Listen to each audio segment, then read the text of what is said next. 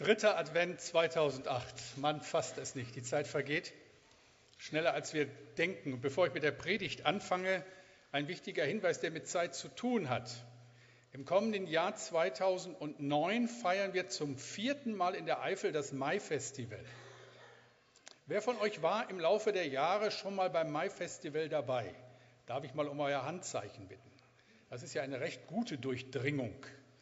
Aber die können wir steigern, indem ihr euch anmeldet. Warum sage ich das heute? Es hätte ja theoretisch noch ein bisschen Zeit. Anmeldungen sind natürlich noch möglich, auch im kommenden Jahr. Aber morgen läuft der Frühbuchertermin ab. Wer sich bis morgen anmeldet, kommt kostengünstiger dorthin. Darauf wollte ich hinweisen, dass ihr das nicht verpasst. Jetzt haben es alle gehört. Würde mich freuen, den einen oder anderen dann dort in der Eifel von euch wiederzusehen. Und ich muss euch gestehen, auch ich habe mich noch nicht angemeldet. Ich werde das nachholen. Heute noch. Das ist online möglich. Gut. Zum heutigen Predigtext, zu dem, was uns an diesem dritten Advent beschäftigen muss. Sicherlich geht es euch wie mir, dass diese vier Wochen vor Weihnachten schon immer was Besonderes sind. Man versucht das immer so ein bisschen herabzuwürdigen und alle signalisieren, ich bin gestresst, aber es sind schon besondere vier Wochen. Und irgendwo spielt in unserer nichtchristlichen Welt das Christliche in diesen Wochen auch eine besondere Rolle. Auch das kriegt man nicht ganz weg. Alles erinnert ja an ein Fest, das viele gar nicht mehr so persönlich kennen, aber es ist in aller Munde. Weihnachten. Jesus Christus kommt auf diese Welt. Zugegeben hat vieles, was wir in diesen Tagen und Wochen erleben, nicht viel mit Weihnachten zu tun. Ich frage mich zum Beispiel jedes Jahr neu, warum muss ich wissen, wie das Rentier vom Nikolaus heißt? Wie heißt es übrigens? Oder ein Fernsehfilm in diesen Tagen hieß, es ist ein Elch entsprungen. Da ist man versucht zu fragen, wo ist der entsprungen, der diesen Titel verbrochen hat? Oder letzte Woche habe ich einen Fehler gemacht. Ich war in der Stadt in einem großen Bekleidungsgeschäft und wollte einkaufen. Und unglaublich die Schlangen vor den Kassen. Besser als jedes Konjunkturprogramm ist sicherlich Weihnachten. Süßer die Kassen nie klingen als zu der Weihnachtszeit. So viel zur Finanzkrise. Aber all das Getümmel und all der Rummel können nicht darüber hinwegtäuschen, Weihnachten ist etwas Besonderes. Und die vier Wochen im Advent sind eine besondere Zeit. Was vor 2000 Jahren in Bethlehem geschehen ist, zieht seine Kreise bis auf diesen Tag, bis in das Jahr 2008. Und immer wieder ist damit die Frage verbunden, wer ist dieser Jesus? Was bedeutet es, an ihn zu glauben? Wie verträgt sich der Glaube an das Kind im Stall von Bethlehem mit unserer ja so aufgeklärten Welt, unserer modernen und postmodernen Welt. Ist Jesus tatsächlich der Sohn Gottes? Ist der Glaube an den Gott der Bibel wirklich der richtige Weg? Und da kommen ja Zweifel aus, auf und Zweifel sind erlaubt. Wir sind in guter Gesellschaft, werden wir gleich hören, wenn wir kritisch nachfragen, ob all das ja stimmt, was wir hier Sonntag für Sonntag hören. Es gibt einen Kronzeugen in der Heiligen Schrift, der bös mit Zweifeln zu kämpfen hatte. Kein geringerer als Johannes der Täufer, hatte so seine Zweifel. Und hört selbst, das ist das Evangelium für den heutigen Sonntag aus Matthäus 11, die Verse 2 bis 6. Johannes der Täufer, der damals im Gefängnis war, hörte von den Taten des Christus. Er schickte seine Jünger zu Jesus mit der Frage, bist du wirklich der, der kommen soll, oder sollen wir auf einen anderen warten? Jesus antwortete ihnen, geht zurück zu Johannes und berichtet ihm, was ihr gesehen und gehört habt. Blinde sehen, Gelähmte gehen, Aussätzige werden gesund, Taube hören, Tote werden zum Leben erweckt und den Armen wird die gute Botschaft verkündet. Und sagt ihm weiter, Gott segnet die, die keinen Anstoß an mir nehmen. Ich möchte mit uns beten.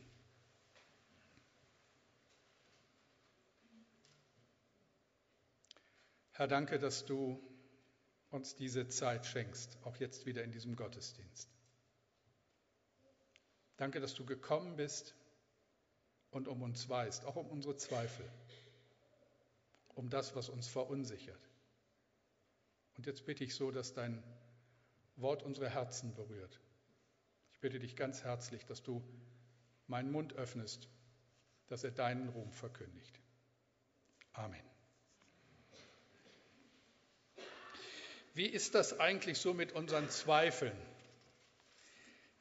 Menschen, die schon lange mit Gott unterwegs sind, die haben so ihre Probleme mit den Zweifeln, die lassen sie sehr ungern zu. Sie haben das Gefühl, Zweifeln, ja, das ist mangelndes Vertrauen, das gehört sich nicht für ein Kind Gottes. Es ist ja auch so, dass uns manchmal so Christen begegnen, da hat man den Eindruck, denen sind Zweifel völlig fremd. Die kommen so sicher daher. Da hat man den Eindruck, ihr Glaube ist vakuumverpackt. Da kommt nichts dran. Die kann nichts erschüttern. Aber aus all meiner Erfahrung stelle ich fest, jeder kennt sie, Zweifel. Und jeder weiß um sie, auch wenn er es nicht zugibt. Selbst der größte Mann Gottes, selbst die größte Frau Gottes in der Gemeinde des Herrn ist nicht frei davon.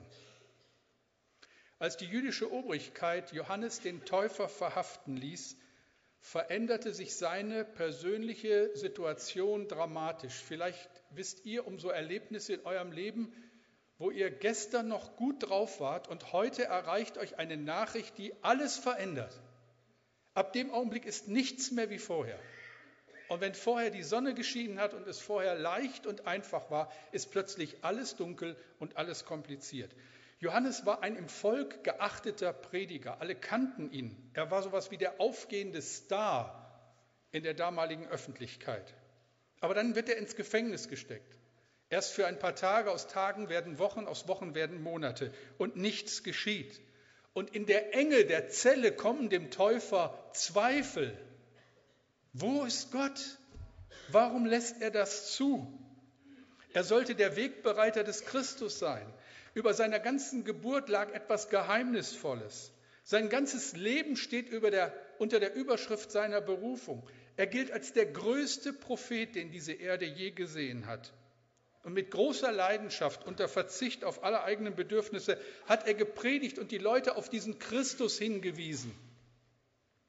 Als Jesus am Jordan seinen ersten öffentlichen Auftritt hat, ist es Johannes, der ihn sieht und der mit dem Finger auf ihn zeigt und sagt zu den Leuten, siehe das Lamm Gottes, das der Welt Sünde trägt. Also die erste große Prophetie über Jesus Christus kommt von ihm. Aber statt einer landesweiten Erweckung, statt allgemeiner Begeisterung herrscht staatliche Willkür. Johannes wird verhaftet. Und der Anlass ist ein Skandal. Oder beziehungsweise der Anlass dafür ist sowohl in dem, was geschieht, ein Skandal, wie auch das, was er anprangert, ist ein Skandal. Der jüdische König Herodes, damals Herrscher in Juda aus Roms Gnaden, hatte seiner, seinem Bruder die Frau ausgespannt. Er schlief mit seiner Schwägerin. Und das hatte Johannes mitbekommen und hatte dagegen gepredigt und das Unrecht bei Namen genannt. Was macht Herodes? Herodes lässt Johannes verhaften. Und jetzt sitzt Johannes im Gefängnis und nichts ist mehr so klar wie vorher. Und natürlich steigen Zweifel in ihm auf. Und dann schickt er seine Jünger zu Jesus und lässt nachfragen, sag mal, bist du eigentlich der, der da kommen soll, oder sollen wir lieber auf einen anderen warten? So nach dem Motto, interessiert dich das eigentlich, was mit mir hier los ist? Zweifel. Ich möchte glauben aber, und wir kennen sie, diese Zweifel. Ich denke, sie kommen uns manchmal merkwürdig vertraut vor und begleiten uns ein Leben lang. Wie ist das mit den Zweifeln? Ich möchte so drei Arten von Zweifel in dieser Predigt bei allem Mut zur Kürze näher anschauen mit euch. Drei Arten von Zweifel. Es gibt unechte Zweifel, Verstandeszweifel und Zweifel aus Verzweiflung. Und die wollen wir uns näher anschauen. Es gibt erstens unechte Zweifel. Wer ein bisschen an Literatur interessiert ist, wird mitbekommen haben, dass es in diesem Jahr einen Boom an atheistischer Literatur gab. Das war so eine richtige Offensive. Im Internet bemühte sich eine beispiellose Kampagne nachzuweisen, dass Gott nicht existiert. Videoportal YouTube, da haben Tausende von Leuten das eine nachgesprochen, was jemand vorgesagt hat. I deny God. Ich leugne Gott. Ihr wisst, erinnert euch, atheistische Kampfliteratur erstürmte die Bestsellerlisten. Das Buch von Richard Dawkins, Der Gotteswahn oder diese journalistische Provokation von Christopher Hitchens, Der Herr ist kein Hirte. Bücher, die in hoher Auflage erschienen und verkauft wurden. Aber einer hat sie alle getoppt. Manfred Lütz, katholischer Theologe, hat mehr Bücher verkauft und hat das alles so ein bisschen aufs Korn genommen und ein wenig entlarvt, was da aus der Mottenkiste des Atheismus herausgekramt wurde und neu aufgelegt worden ist. Und in seinem Buch, das ich übrigens sehr empfehlen kann, Gott, eine kleine Geschichte des Größten, heißt es an einer Stelle ganz hinterlistig, Gott sei Dank, Gott existiert nicht. Wenn aber, was Gott verhüten möge, Gott doch existiert. Mit Blick auf diese ganze Atheismuskampagne kann man eigentlich nur feststellen, vieles ist billige, minderwertige Information, immer und immer wieder aufgewärmt. Zweifel, die mir seltsam aufgesetzt und konstruiert erscheinen. Das ist ähnlich wie bei den vorgeschützten Zweifeln. Da darf nicht sein, was nicht sein kann. Viele Menschen haben ein hohes Interesse daran, dass es Gott nicht gibt. Ich erinnere mich an die Zeiten der DDR, wo ja gegen den Glauben immer wieder auf vielfältige Art und Weise polemisiert worden ist. Ich kenne auch gut diesen Vers, der sich damals eingeprägt hat, das Motto der DDR-Regierung, ohne Gott und Sonnenschein fahren wir die Ernte ein. Inzwischen wächst eine Generation auf, die gar nicht mehr weiß, wofür die Buchstaben DDR überhaupt stehen. Wo ist denn dieser Staat geblieben? von der Wegen ohne Gott und Sonnenschein. Anderes Beispiel, kurz vor dem Zusammenbruch der CSSR unterschrieben 100 junge Leute einen Brief an das tschechoslowakische Fernsehen. Sie dankten für die Fernsehsendung mit dem Titel Von Mythen zur Wissenschaft, in der der christliche Glaube lächerlich gemacht worden war. Und dann heißt es wörtlich in ihrem Schreiben, bringen Sie nur noch einige solcher Sendungen und wir werden alle an Jesus glauben. Wenn es keinen Gott gäbe, hätte der Atheismus nichts zu verneinen. Wir wollen Freiheit, Gedankenfreiheit, Freiheit des Wortes. Wir sind darauf gekommen, dass die einzige ewige Wahrheit Gott ist, den Sie bestreiten und eben dadurch bezeugen, dass er ist. Wozu so viel Mühe für etwas, was nicht existiert? Es gibt keinen Gott, weil es ihn nicht geben darf. Es kann Zeiten in unserem Leben geben, da haben wir ein Interesse daran, dass Gott lieber wegschaut, wenn er schon da ist. Aber am liebsten wäre es uns, er wäre gar nicht da. Und das sind dann keine intellektuellen Zweifel, sondern es sind existenzielle Zweifel. Es hat etwas mit unserem Leben zu tun. Ich werde nie eine Geschichte vergessen, die ein Kollege von mir erlebt hat.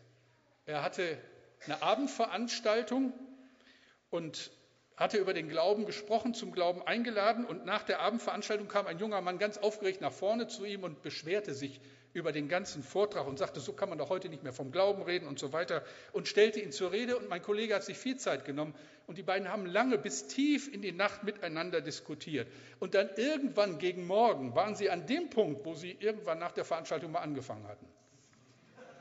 Und dann sagte mein Kollege zu diesem jungen Mann, also was Sie jetzt sagen, hatten wir doch alles schon mal. Ich möchte Sie jetzt mal ganz einfach, klipp und klar fragen, warum wollen Sie denn nicht glauben? Und dann überlegte dieser junge Mann einen Augenblick und antwortete dann zögernd, wissen Sie, ich habe eine Freundin. Daraufhin der Pastor lächelnd, nun, das ist in Ihrem Alter normal, wo ist das Problem? Und dann sagte dieser junge Mann, nun ja, sie ist verheiratet.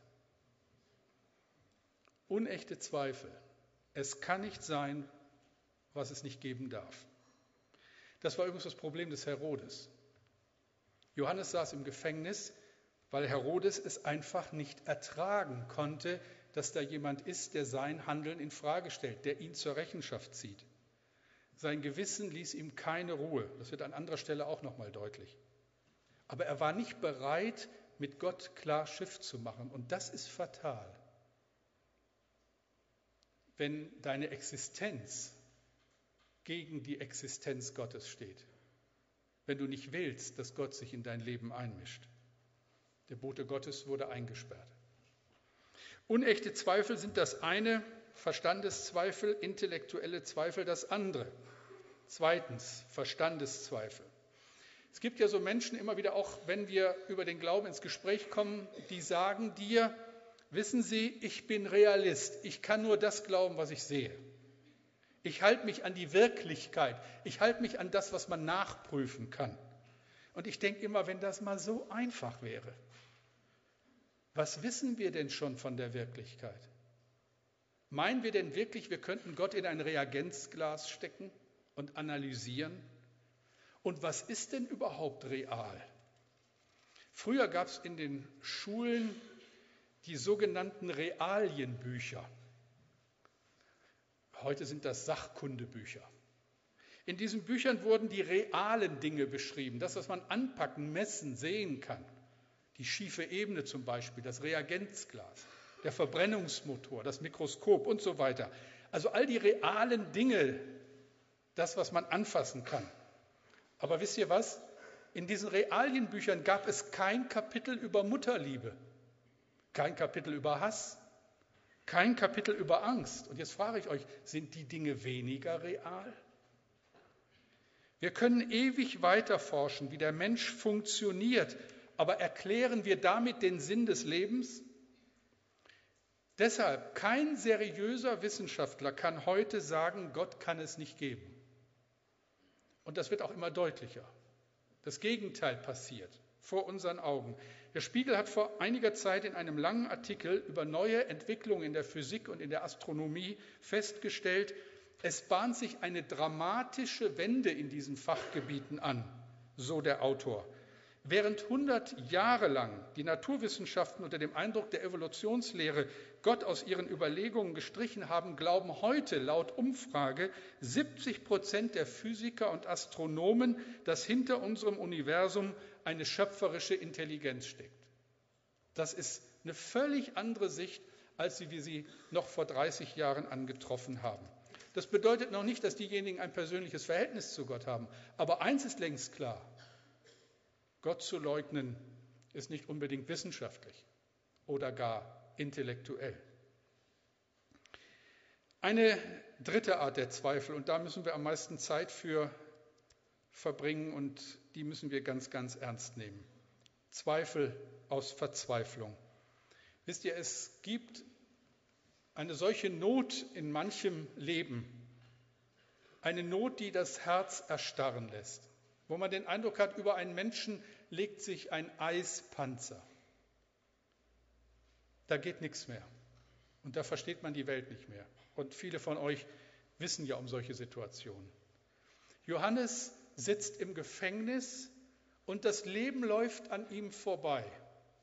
Draußen zwitschern die Vögel, die Blumen blühen, die Menschen gehen ihrer Arbeit nach, Kinder schreien, der Messias predigt und Johannes sitzt im dunklen Loch.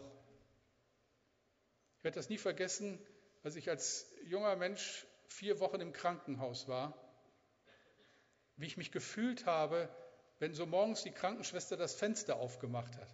Draußen fuhren die Autos und die Fahrräder und man hörte die Leute reden und man selber sitzt oder liegt im Bett und es geht einem dreckig. Und man würde alles dafür geben, da rauszukommen und da draußen dabei zu sein. So geht es Johannes. Könnt ihr euch vorstellen, wie er sich gefühlt hat und wie groß die Gefahr in dem Moment war, zu verbittern? Wie schrecklich die Zweifel aus Verzweiflung. Bist du wirklich der, der da kommen soll, oder sollen wir auf einen anderen warten? Bist du dieser Jesus? Und ihr Lieben, hier hilft kein billiger Trost und kein oberflächliches Gerede. Es ist ja hochinteressant, wenn wir Pastoren so zu Kranken gerufen werden, wenn wir gar an das Bett eines Kranken gerufen werden, der auf deiner letzten Wegstrecke ist. Was sagt man da? Was liest man da vor? Am Bett eines Todkranken lese ich nicht eine Buchrezension von Reich Ranitzky. Ich zitiere nicht aus der Blechtrommel von Günter Grass. Oder wir reden auch nicht vom neuesten Film von Woody Allen. Das spielt in dem Moment alles überhaupt keine Rolle mehr. Wenn die Zweifel aus Verzweiflung unsere Seele quälen, hilft kein billiger Trost, sondern nur liebende Geduld und ganz viel Barmherzigkeit, Gegenwart Gottes, ein Wort aus der Bibel, ein Gebet und ganz viel Weisheit. Wie geht Jesus mit Johannes um? Hören wir doch mal auf die Verse oder noch einmal auf die Verse Matthäus 11, 4 bis 6. Jesus antwortete ihnen, also den Jüngern, die Johannes geschickt hatten, mit der Maßgabe, erkundige dich doch mal.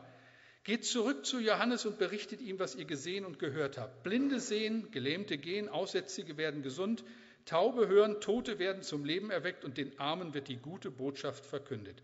Und sagt ihm weiter, Gott segnet die, die keinen Anstoß an mir nehmen.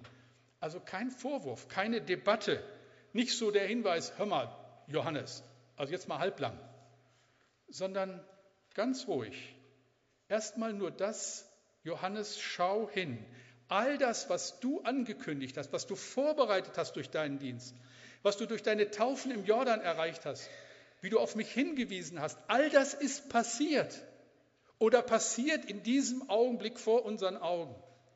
Ich denke, wenn wir in so einem Loch sind, wenn es uns wirklich nicht gut geht, dann ist es immer wieder der große Herr, der uns sagt, der uns so anstupst und sagt, schau doch mal, was ist denn alles in deinem Leben passiert? In wie viel Not hat nicht der gnädige Gott über dir Flügel gebreitet? Ich habe das ja schon mal gesagt vor ein paar Wochen. In dieser Zeit, jetzt in diesem Herbst, so in meiner stillen Zeit an einem Morgen, habe ich plötzlich gedacht, schreib doch einfach mal auf alles, wofür du danken kannst. Da fängt man natürlich so im engen Kreis der Familie und Gemeinde an, aber die Liste wurde immer länger. Ich war am Schluss ganz beschämt über dem, was da alles stand und was ich alles vergessen hatte. Schreib doch mal auf, wofür du alles danken kannst. Das macht Jesus mit Johannes. Johannes, guck, guck, was passiert ist. Dein Dienst war nicht vergeblich. Es geht vor deinen Augen in Erfüllung, was du angekündigt hast. Ich bin's wirklich. Alles hat sich gelohnt. Blinde sehen, Gelähmte gehen, Aussätzige werden gesund, Taube hören, Tote stehen zum Leben erweckt wieder auf. Armen wird die gute Nachricht verkündigt. Was hat Johannes gedacht? Ich habe so gedacht, als ich mir das so vorgestellt habe, also Johannes im Gefängnis schickt dahin und kommt, die Jünger kommen mit der Nachricht zurück. Vielleicht hätte ich gesagt, toll, wirklich toll. Ist ja alles wunderschön, Jesus, was du da so veranstaltest. Aber ich bin in diesem Loch. Die ganze Geschichte hat einen Haken. Ich bin nicht dabei. Ich sitze im Gefängnis. Zweifel aus Verzweiflung. 2001 war das erste Mai-Festival in der Eifel. Damals war ich noch Präses des Mülheimer Verbandes und sollte in Wirftal predigen. Ich habe alles mit vorbereitet. Als es losging, werde ich nie vergessen, ein wunderschöner Sommertag, fuhr meine Frau allein in die Eifel. Mir ging es überhaupt nicht gut. Ich konnte nicht mitfahren. Am Donnerstagabend, am zweiten Abend, rief sie mich mit ihrem Handy an, direkt aus der Veranstaltung, und sagte nur, hör mal. Und dann hielt sie das Handy in die Festgemeinde und die Festgemeinde sang gerade, komm, jetzt ist die Zeit, wir beten an. Ich werde das nie vergessen. Ich werde auch nie meine Verzweiflung vergessen. Komm. Ja, ja. Aber ich konnte nicht kommen. Wie gern wäre ich dabei gewesen. Und wie hat Verzweiflung mein Herz erfüllt. Ich habe damals nicht verstanden, was Gott mir zumutet. Johannes will doch dabei sein. Johannes will frei sein, aber er sitzt um seines Glaubens willen im Gefängnis. Und dort erreicht ihn die Botschaft Jesu. Blinde sehen, Gelähmte gehen. Aber das ist ja nicht alles. Jesus sagt ja noch etwas. Gott segnet die, die keinen Anstoß an mir nehmen. Luther übersetzt mit, und selig ist, wer sich nicht an mir ärgert. Wie viele haben unter der Not ihres Lebens Gott den Glauben gekündigt? Sie haben die Gemeinde verlassen, den ganzen frommen Kram hinter sich gelassen und überall gesagt, ich bin enttäuscht, ich bin damit durch. Zweifel aus Verzweiflung. Was ich jetzt sage, sage ich euch mit größter innerer Vorsicht und bestimmt nicht urteilend. Dafür geht mir die Sache viel zu nah. Aber es muss einfach auch gesagt werden. Es gehört dazu. Da ist eine Familie, ich habe sie gekannt, zwei Söhne. Menschen, die immer geglaubt haben und zur örtlichen Kirchengemeinde in einer kleinen Stadt am Niederrhein gehört haben. Und irgendwie gehörte zu dieser kleinen glücklichen Familie auch der Glaube an Gott. Man war eingebunden in die Kirchengemeinde. Bis zu jenem unsäglichen Tag, als der älteste Sohn im Alter von 18 Jahren tödlich mit dem Motorrad verunglückte. Der ganze Stolz seiner Eltern. Und die Frage war, warum? Und das Leid war grenzenlos. Und dieser Schrei, warum, war verbunden mit der Kündigung des Glaubens. Damit sind wir durch. Wie gesagt, in aller Vorsicht. Aber ich denke, dass das Leid dieser Eltern ein viel tieferes an dieser Stelle geoffenbart hat. Sie haben all die Jahre Gott gesagt und haben ihr Glück gemeint. Und das ist die große Gefahr christlicher Nachfolge. Wir sagen Gott, aber wir meinen unser persönliches Glück. Und deshalb können wir überhaupt nicht damit klarkommen, wenn dieses Glück nicht passiert. Jeden Sonntag beten wir hier, dein Wille geschehe. Wollen wir das wirklich? Gott handelt so und so. Und wir haben nicht alle Kenntnis in seinen Plan und seine Absichten. Und wir sind begeistert, wo er Gebet erhört und erschrocken, wo er es nicht erhört. Als Petrus im Gefängnis saß, betete die Gemeinde und wenig später steht er wie durch ein Wunder vor der Tür seiner Schwestern und Brüder. Und die können es nicht fassen. Johannes sitzt im Gefängnis und was vielleicht nicht alle von euch wissen, die die Geschichte nicht kennen, Johannes kommt nicht mehr raus. Wenig später wird er von Herodes umgebracht. In einem letzten Sinn handelt Gott souverän. Es immer auch der ganz andere Gott. Und uns fehlen die Informationen, um hinter allem seinen Plan zu sehen. Und die Frage ist doch, wie gehe ich damit um? Und ich denke, es gibt nur zwei Möglichkeiten. Die eine Möglichkeit ist, Leid wird zum Segen, wenn unser ganzes Herz in Gott ruht. Und Leid wird zum Fluch, wenn wir in Gott nur die Erfüllung unserer Wünsche sehen. Noch einmal, Leid wird zum Segen, getragen von ewiger Hoffnung wenn unser Herz in diesem Gott ruht, wenn wir Jesus kennen. Und Leid wird zum Fluch, wenn wir in Gott nur den Erfüller unserer Wünsche sehen. Wenn ich gut malen könnte, hätte ich euch ein Bild gemalt in dieser Predigt oder für diese Predigt. Ein Bild, das man unterschiedlich interpretieren kann. Da streckt sich vom Himmel her eine Hand nach unten und von der Erde her eine Hand nach oben. Die Hand Gottes vom Himmel her, die Hand des Menschen von unten. Und als ich so überlegte, wie ich das hinkriege, dass euch das ein bisschen plastischer ist, fiel mir ein, es gibt hier ein Bild, das ihr alle kennt. Und der kann wirklich malen, der gute Michelangelo. Ich habe dieses Bild mitgebracht.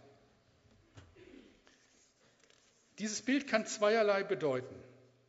Die eine Interpretation wäre, der Mensch greift nach der Hand Gottes. Herr, du bist meine Hilfe.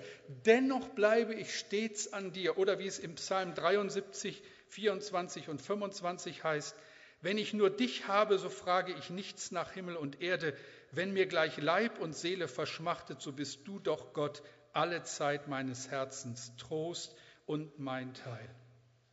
Das ist die ganz tiefe Wahrheit, die Paul Gerhard in einem Lied so ausgedrückt hat.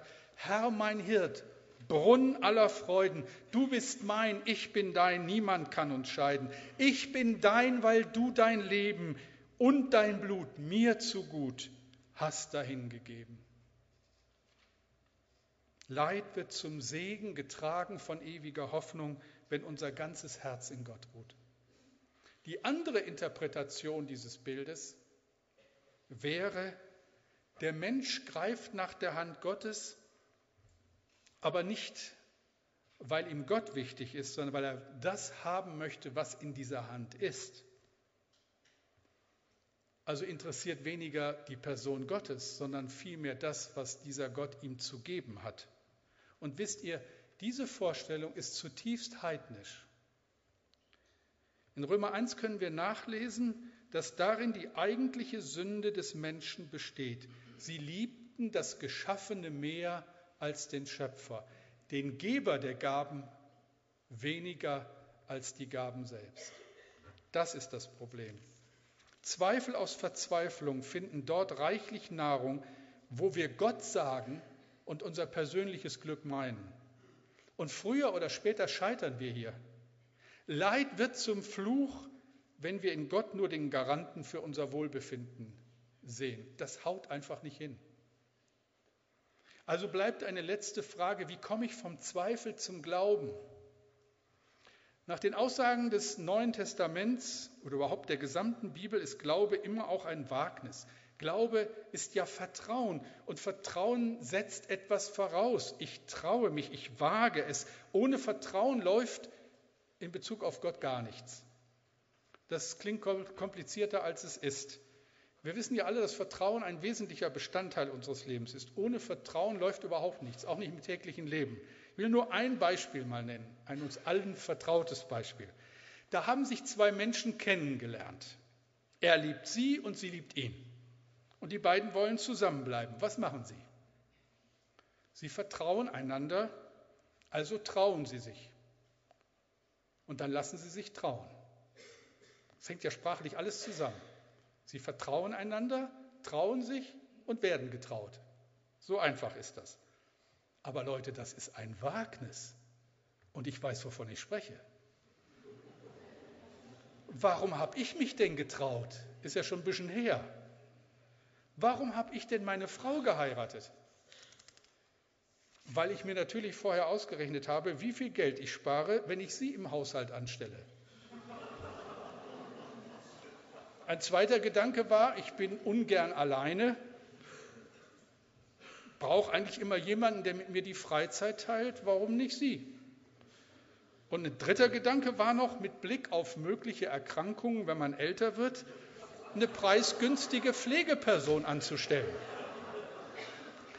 Deshalb habe ich ja auch darauf geachtet, dass sie Krankenschwester ist. Ich habe schon im ersten Gottesdienst gesagt, bitte diesen Abschnitt nicht getrennt vom Kontext unter die Leute bringen. Das wird schwierig. Uns ist allen klar, das ist kompletter Unsinn. Ich habe sie geheiratet, weil ich sie liebe und ihr vertraut habe und sie hat mir vertraut. Was hatte meine Frau Esther mit 21 für eine Ahnung davon, auf was sie sich mit mir einlässt? Was hatte ich für eine Ahnung davon in diesem zarten Alter, wie eine Ehe nach 34 Jahren aussieht? Aber für uns beide war es das Beste, was uns passieren konnte. Wir haben uns getraut und das war richtig. Wir hatten nie eine Garantie. Wir hatten nie letzte Sicherheit. Und wisst ihr, nichts anderes ist das mit unserem Glauben an Gott auch. Glaube ist immer Wagnis, ist immer Vertrauen. Und zwar nicht nur an dem Tag, wo wir uns grundsätzlich für Gott entscheiden, sondern jeden Tag, mit dem wir diesen Gott ehren und indem wir mit ihm unterwegs sind. Vertrauen ist nötig immer wieder. Heute vielleicht schon für dich, morgen dann. Gegen alle Widerstände halte ich daran fest. Ich glaube an den dreieinigen Gott, den Vater, den Sohn und den Heiligen Geist. Ich vertraue ihm, denn er spricht das letzte Wort in meiner Geschichte. Und diese Geschichte geht weiter als der Tod. Sie geht über den Tod hinaus. Und es bekommt alles einen Sinn. Auch die Stunden, die ich hier nicht einordnen kann. Ich vertraue ihm. Und am Ende werden und dürfen wir sehen, dass sich nichts mehr gelohnt hat als dieses Vertrauen. Und ich will dich gerne einladen, dieses Vertrauen zu leben. Vielleicht sind ja auch Gäste heute unter uns, die das so nicht sagen könnten. Ich vertraue, ich glaube an Gott. Dieses persönliche Verhältnis fehlt mir. Ja, dann wag es doch. Geh doch einen ersten Schritt. Vertrau dich diesem Gott an. Jetzt nach dem Gottesdienst Gelegenheit, hier mit lieben Menschen zu sprechen und es im Gebet festzumachen. Dazu lade ich dich herzlich ein. Und alle, die lange schon mit Christus unterwegs sind, ja, diese Ermutigung. Vertrau ihm immer wieder aufs Neue. Er hat es allemal verdient. Er ist absolut vertrauenswürdig. Lasst uns beten. Herr, und wenn wir an diesem dritten Advent Gottesdienst feiern, dann lass es bitte so sein, dass auch dieser Gottesdienst dazu dient, dir ein Stück näher zu kommen. Oder wenigstens dir wieder neu zu vertrauen.